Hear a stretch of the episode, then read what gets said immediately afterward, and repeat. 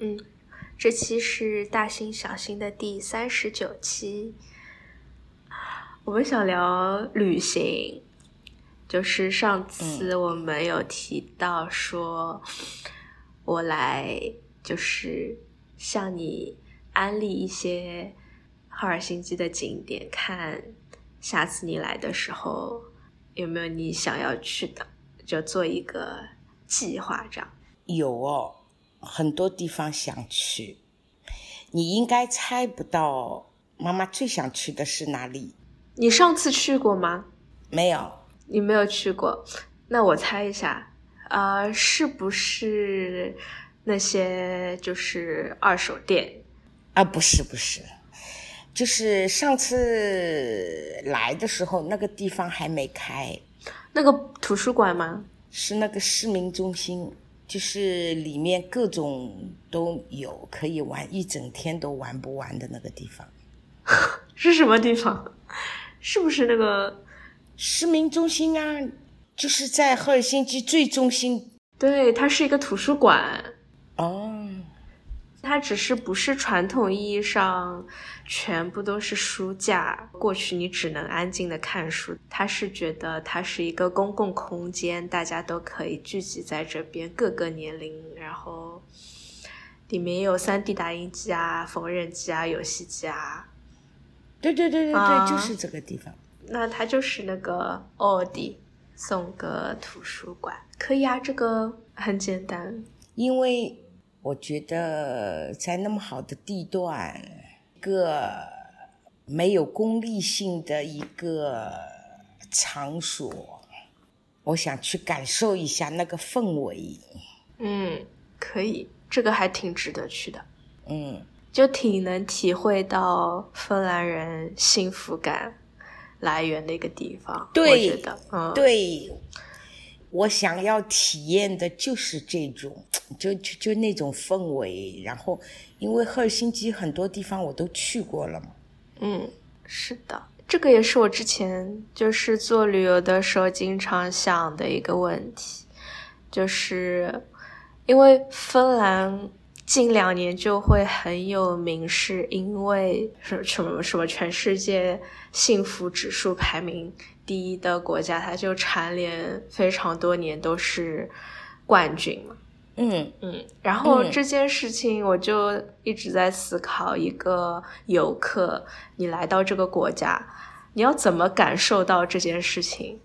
其实并不是。很容易在一个很短的时间内，通过一些非常观光性质的旅行就可以体会到的。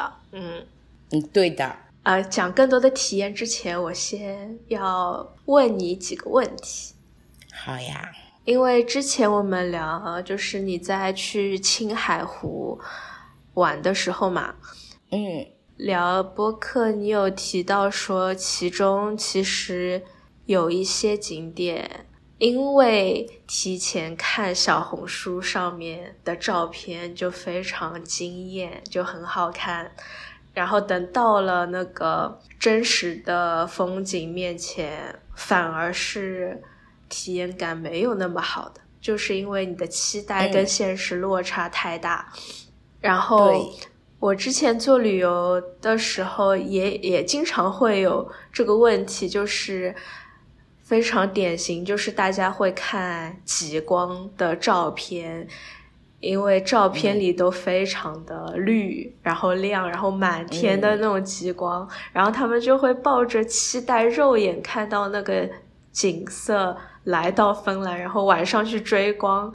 但看到那种程度的极光，用肉眼是几率非常非常非常非常非常小的，所以你大概率抱着这种期待，你就一定是会失望的，因为那个是通过就是曝光时间很长，照相机看到的样子，就不是你真的肉眼看到的样子。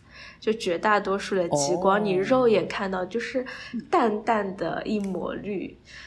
那是绝大多数的时候，也有那些超级激烈在跳舞的样子的，但是那个就是要非常强烈的极光，你才可以看到。极光是几月份最多的？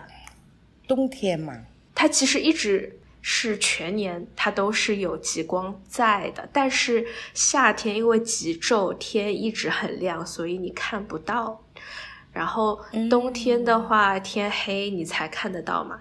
然后在天黑的基础上，又要天空晴朗，不晴朗就会被云遮住，所以如果概率上要更容易看到极光，其实是九十月份秋天的时候，就是天也会暗，但是嗯又不会经常下雪的那个天气，或者是三四月份，三四月份也是。不会那么经常下雪了，这两个时间其实是比较好。但因为大家都经常在二月份过年的时候旅行，或者是圣诞节的时候旅行，那个时候也有可能看到极光。但是如果下雪或者有云，几率就很少。所以追光的那种活动，那种向导就会开车，然后看那个云层图就。把你往天空晴朗的那边开，然后也是有可能看到极光。嗯，就是看极光也是很想的一件事情。然后，因为没没见过嘛，然后又看到过很多漂亮的照片。对，这个就是不能看那些漂亮的照片。对啊，看极光也是特别想做的事情。因为这也是很难得的嘛，对吧？嗯，如果说是三四月份和九十月份的话，我挺愿意选九十月份的，因为我想要在那边看他下一场大雪以后，因为毕竟一直在南方嘛，就是很少接触这种下雪的那个，就觉得好向往。那我更推荐你三四月份来，因为三四月份北部雪还没有化，是全白的。嗯，九十月份可能还没有下雪，是秋天，就是金黄色的。但是你不觉得秋天很美吗？对呀，秋天是很美，很喜欢秋天的那种，就是那种叶子各种各样颜色，超级美。不过你说你又想看下雪，你不能一次看完春夏秋冬的吧？就是最好是晚秋的时候，然后看下一场雪再回来。慢慢老了就走不动了，以后去的机会就更少了。嗯，趁现在还能，其实现在也不怎么走得动。上次跟你们去了趟那个贵州梵净山，回来还没有恢复，一个多月以后才恢复的。不过梵净山也很值得去，因为我们挑了个好天气，真的特别漂亮。对，是的，我记得你上次跟我一起去欧洲的时候，我们去。德国也是带着你暴走，嗯，算暴走吗？算吧，对妈妈来说算了。哦，然后我们记得我们有买脸盆泡脚，对呀。但是我带你去玩的那个时候，我是完全没有考虑到我们的体力是有差距的。可能那个时候有没有差距，其实我不知道，有差距的。我甚至还觉得你是大人，所以大人应该更有力气之类的。基本上不是很远的就走路嘛，也也没有打车，就会搭地铁。柏林、汉堡，然后中间也是搭的大巴，就是完全是以我跟朋友旅行的方式在跟妈妈旅行。然后后面回到瑞典见到你朋友了。他是开车带我们玩，然后你就一下子啊，对，以后就是要开车玩，就不要自己玩。对，其实那个时候妈妈体力也不是很好的，一直以来妈妈就是属于那种就不是特别会走路、爬山的那种。呃现在反而我觉得体力应该比之前还好好一点了。你说现在，可是梵净山那次你有比之前好吗？还是梵净山之后你有更加进步了？嗯，没有进步。我现在就是从心理上，我就很害怕爬山。呃，梵净山回来以后，我好像就上了一次武夷山的那个白云寺，之后插花我也不去了，我实在害怕爬山。然后马上就开始到天心寺去插花了，准备，因为天心寺是不用妈妈爬山的。可是你去年还说要那个耶，要爬天游对吧？啊，没有没有没有，我现在不敢想。不过这这这一两年两三年里面，我肯定要上去一次的。对呀、但是我好像发现了一个问题，就是不只是我不会爬山，我觉得我从从上海来武夷山玩的这些朋友都不怎么会爬山。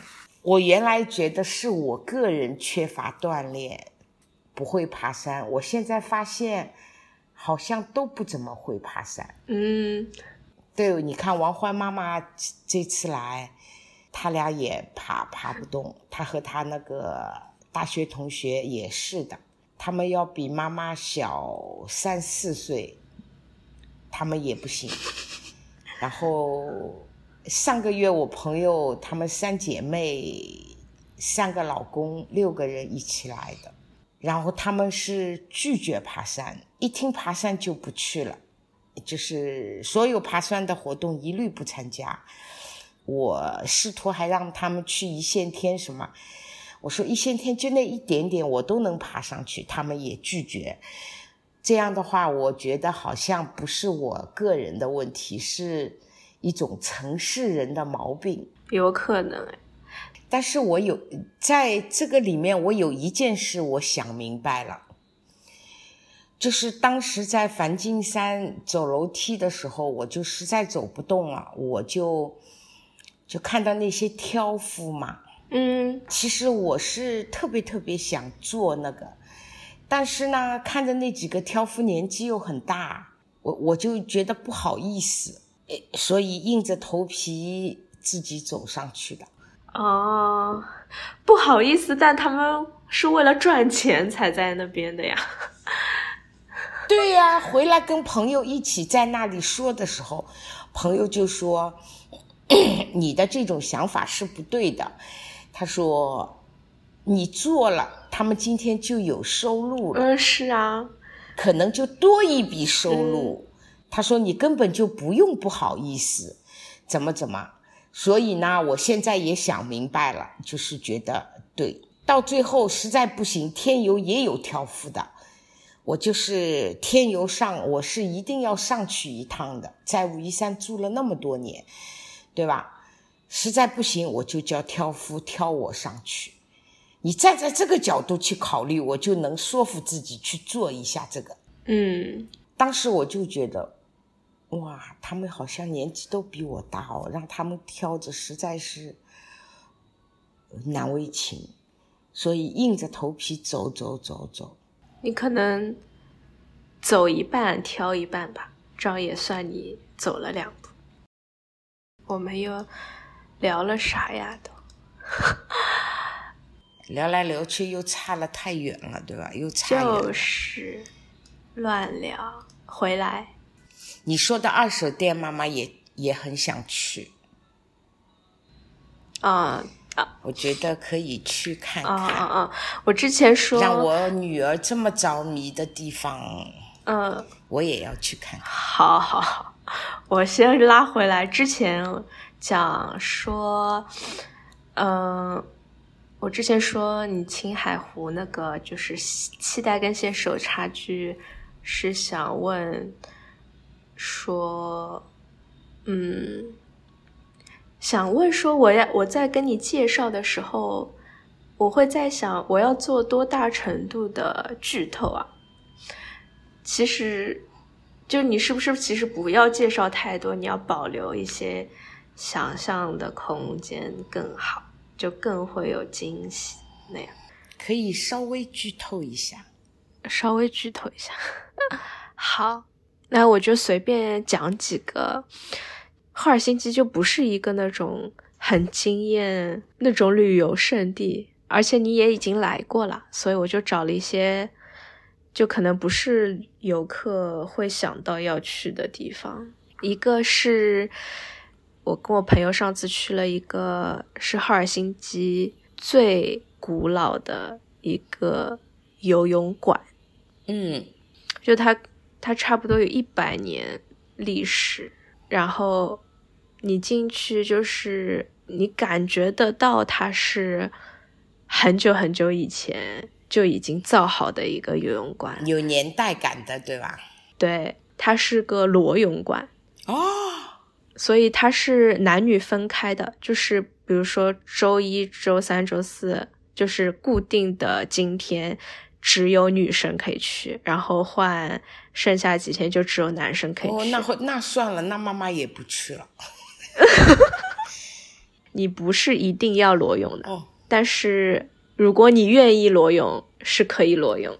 嗯，所以你你会看到其他裸泳的人，但你自己要不要裸是你可以决定。嗯，但是我也不会游泳啊。你是想带我去看那个建筑，还是说那个去让我体验一下？因为这是在国内体验不到的那种。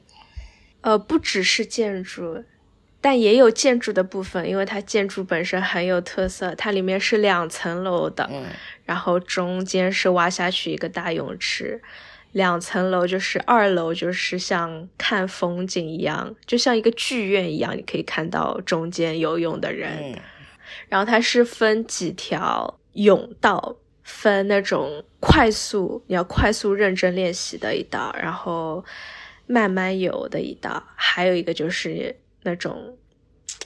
就是老奶奶健身，像在水里走路那样的一道，就是分得非常非常清楚。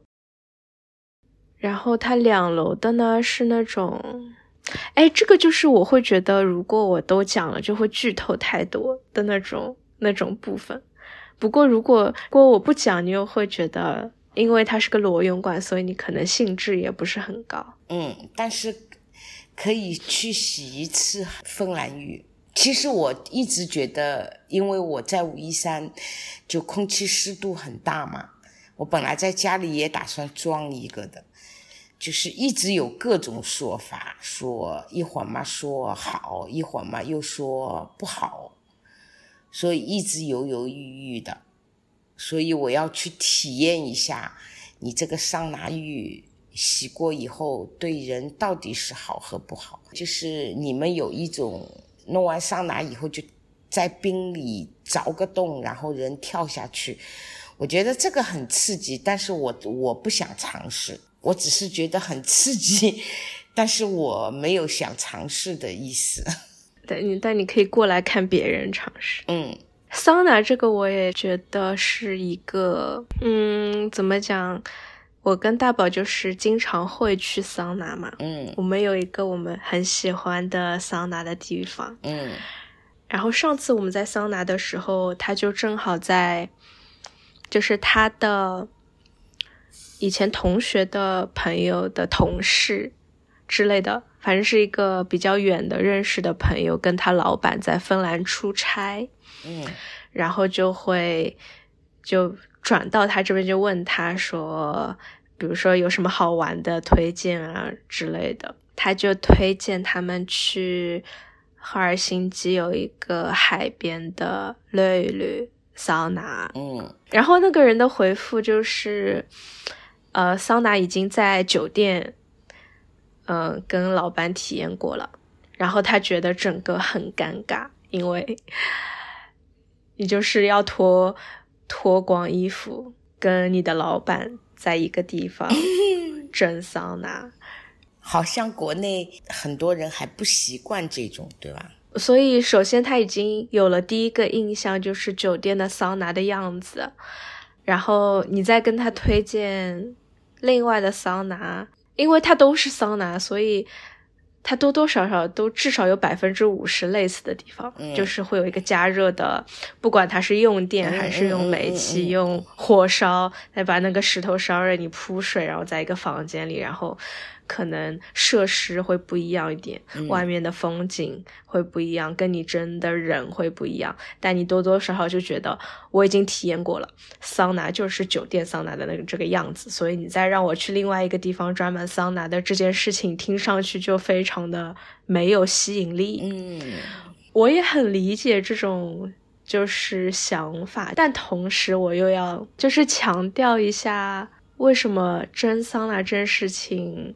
在酒店整合在另外一个跟户外有连接的，然后旁边是湖和海，或者是那种社区桑拿跟酒店桑拿这种有一个很大的区别，就是你除了自己体验那个温度的变化，嗯，然后更重要的是你可以看到人文的部分，就是看到其他芬兰人是怎么样。对待桑拿这个事情很有意思，对我就是想要去体验这个，然后我觉得想试试看我到底适不适合桑拿。嗯，经常桑拿也桑了很多年了，但就是就算那么多次，我在最近一次就还是你每次都会觉得有新的好玩的事情发生，或者是感受，就是当然中间有一年在。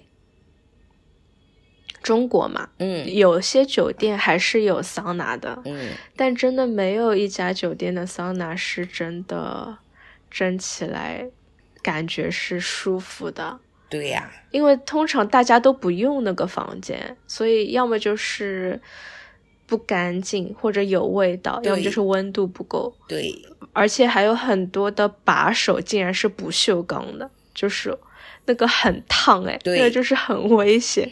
然后我这次就回到那个桑拿，就就有一个木烧木头烧的，嗯，房间很小，然后它温度就会非常高，然后就是高到你的人不得不在那个房间里让自己非常非常平静，因为你必须调整你的呼吸变得很慢很慢，嗯，就是你要很慢很慢的把那个。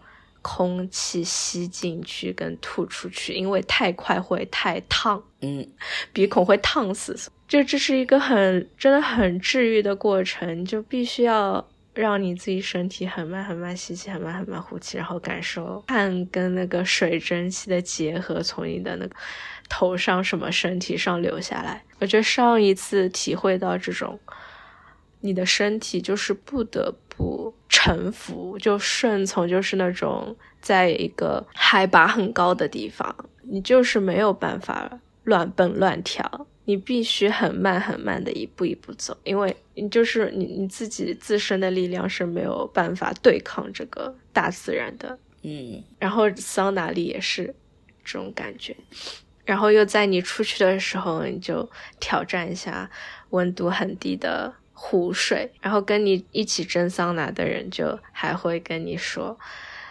他觉得，因为我们上次去的时候，他会标湖水的温度是十七度，就这个温度对于有的芬兰人来说就已经太热了，他觉得不够冷。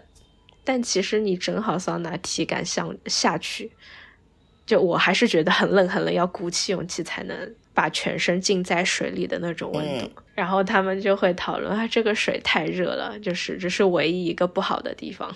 就芬兰人如此喜欢芬兰浴，到底是说它的魅力在哪里？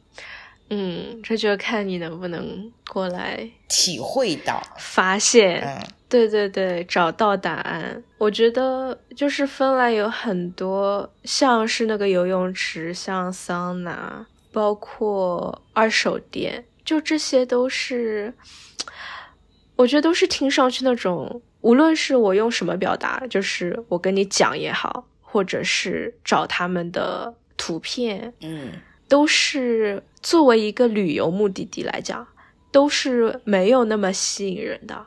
没有啊，其实我不是很喜欢旅游这个概念，我更喜欢那种就是深度游，就了解一些细节什么的。我觉得这个会更有意思。哎，那芬兰就很适合你这种游客。就我真的觉得他对游客的要求是很高的。嗯，我喜欢这样。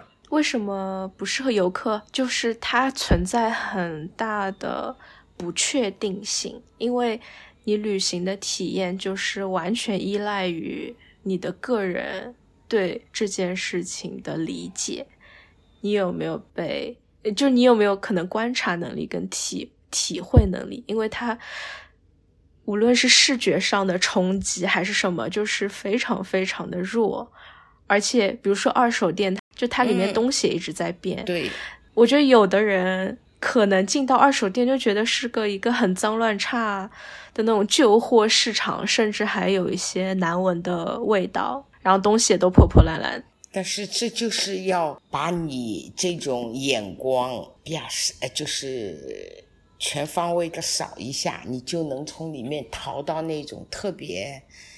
那个的东西其实是能淘到好东西的，国外的很多跳蚤市场啊、二手店啊、拍卖行啊，这就要就喜欢这些的人就会喜欢。但比如说，如果是一个非常巨大的建筑，或那种就是欧洲那些教堂，它就是肉眼可见，那个就是一个很确定，无论是谁，你站在。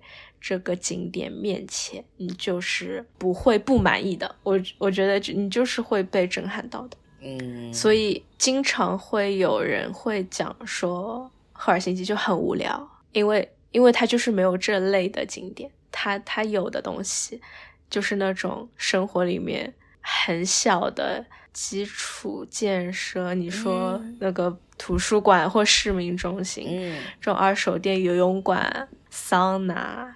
其他的一些小的美术馆什么，就都是很日常的东西。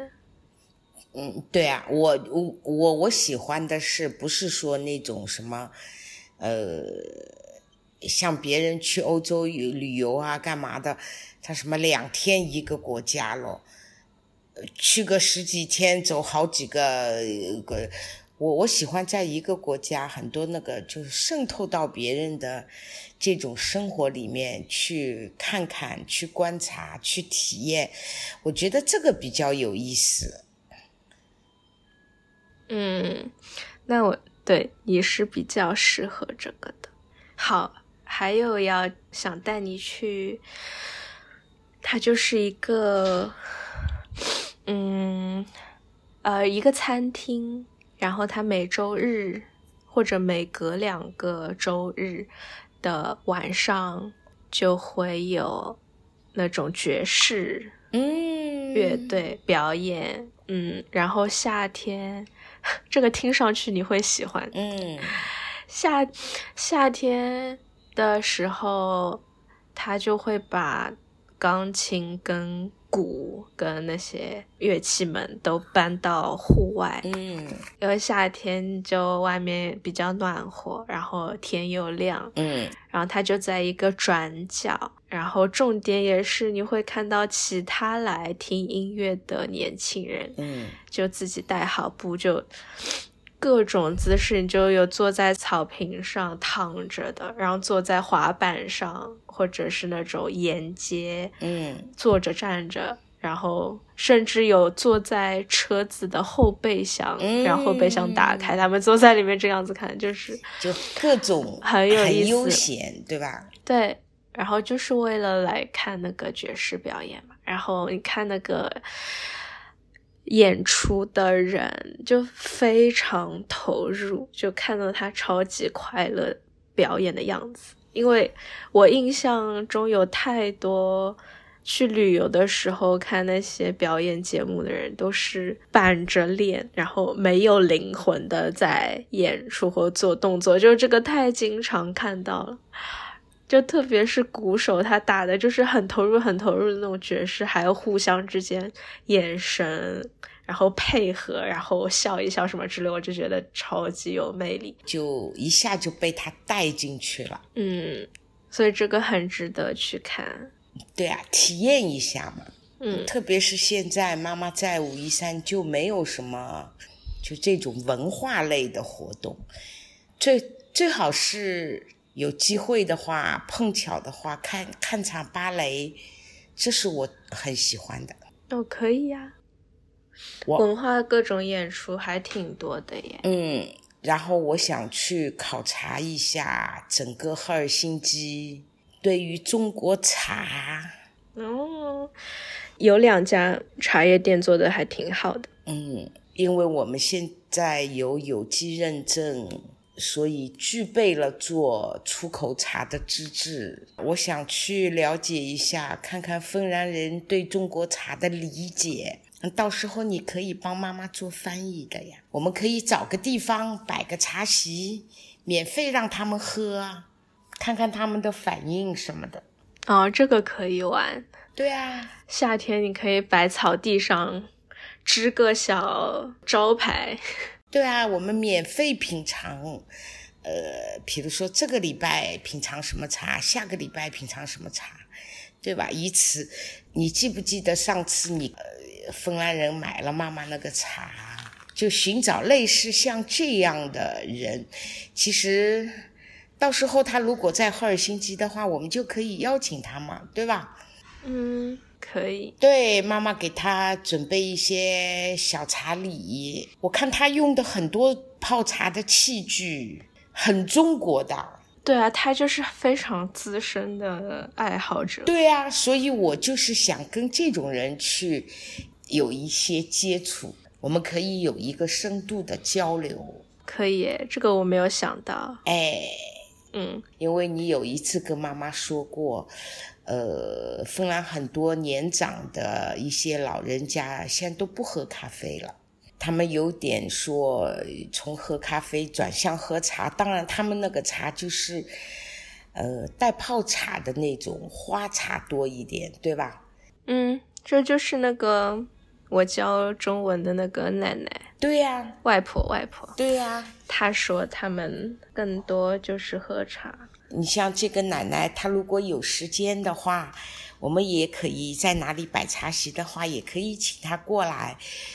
妈妈会多准备一些小小的这种携带又方便的那种，就跟他们做做一下交流。呃，因为我泡出来的茶和他们自己泡的肯定有区别了。这个我觉得很有意思的啊，很私人的，很随性的。是，一个是我有足够的时间，我也不用那么的奔波。然后赫尔辛基玩的地方也是很有限的，对，这个是的，这其实是一个重点，就是之前我们提到说，很多旅行计划会赶在很短时间就尽量看到震撼的那些景点，也是因为绝大多数人安排出国的时间很很有限嘛。所以在很有限的时间，你又飞了那么多个小时的飞机，对，你让他到那么远的一个地方，你说你要从那种很日常的事情里面发现那些只是有可能激起你一些一些波澜的活动，的确是不确定性太高。嗯，如果我知道我要付机票钱、签证钱，时间又不多，那我我绝对会选择更多确定的震撼跟快乐。所以，如果是这种目的性的旅行，赫尔辛基的确不是一个好选择。就是法意瑞，就去法国、意大利，那你就会玩的开心。嗯，对，就像我我上个礼拜去西班牙，就也算是个小旅行，嗯也是去到马德里，然后一路就是往南，一直到马拉加，再回的芬兰。然后也是做了怎么讲，就游客嘛，你就去有坐观光车啊，然后看各种景点。我也是会被那些非常厉害的建筑，嗯非常震撼到，然后你当下就觉得哇，就是感叹过去人类的伟大那样。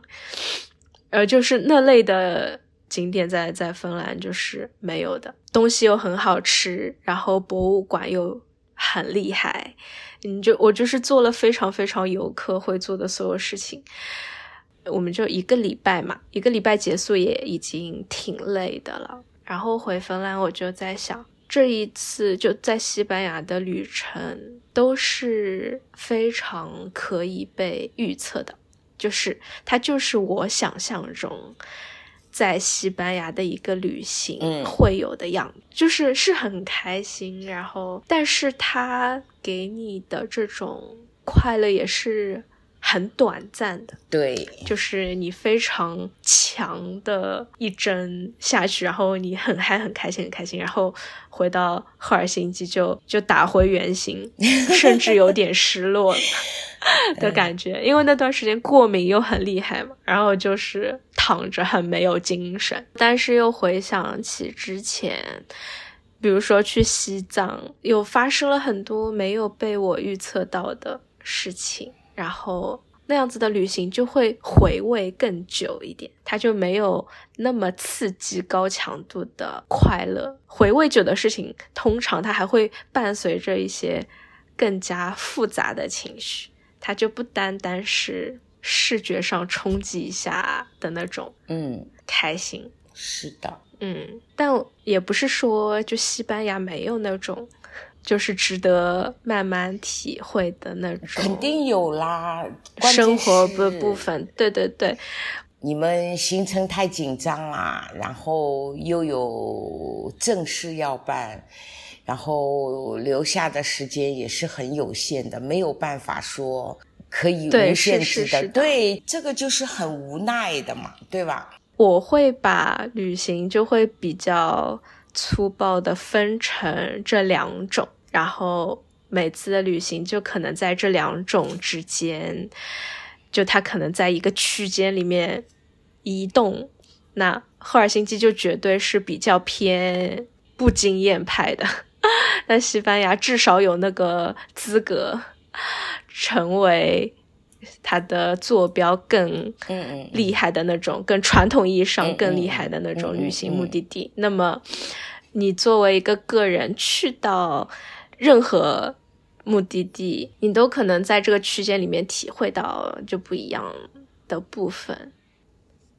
好，这个就不多讲了。嗯，然后，然后我还有一个可以跟你分享的，就是，呃，就回到芬兰的，从西班牙回芬兰的第二天，正好是有一个马里梅戈的时装秀，嗯。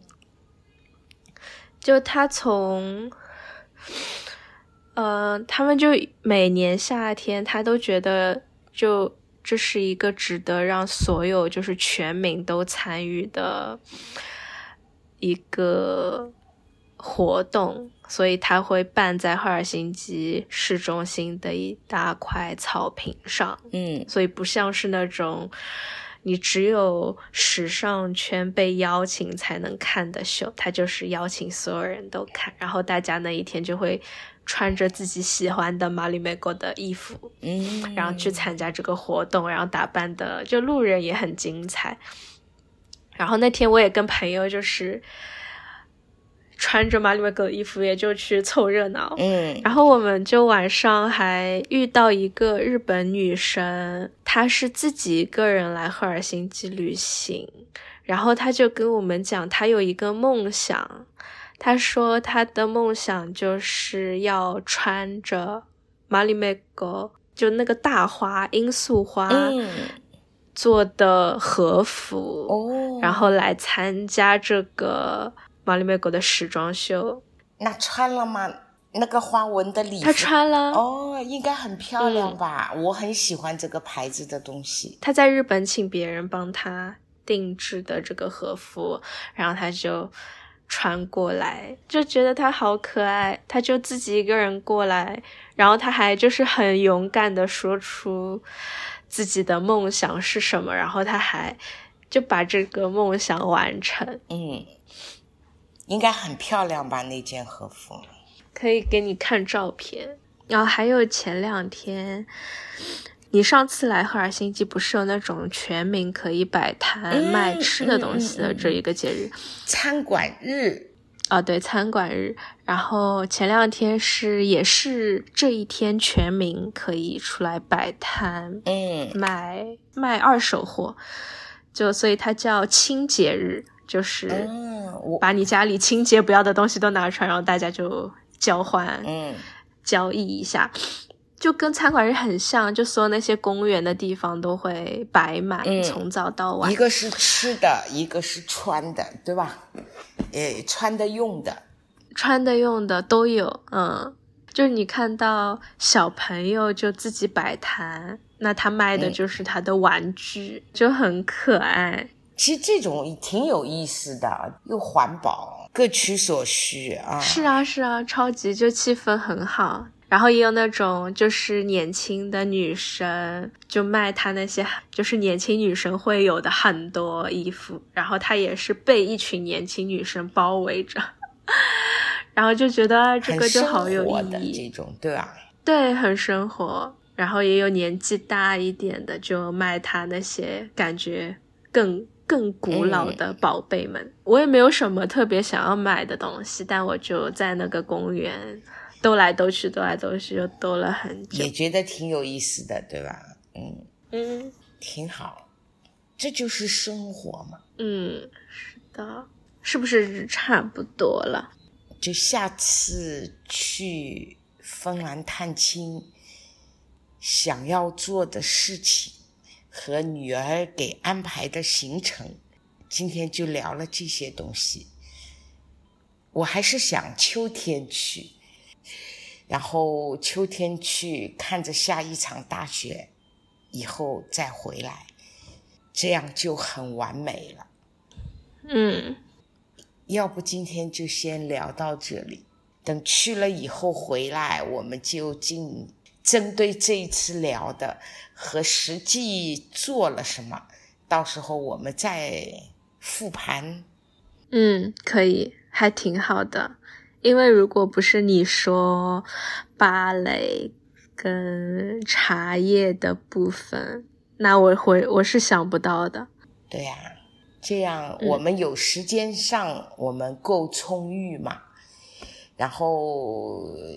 你想到的是你你能想到的，然后妈妈心里也要想做的，也是妈妈这个年龄想干的这些事情，我觉得都可以兼顾。嗯，好，那要是你之后还想起来，我们还可以补充。可以，那要不就今天就先聊到这里。好，拜拜。嗯，拜拜。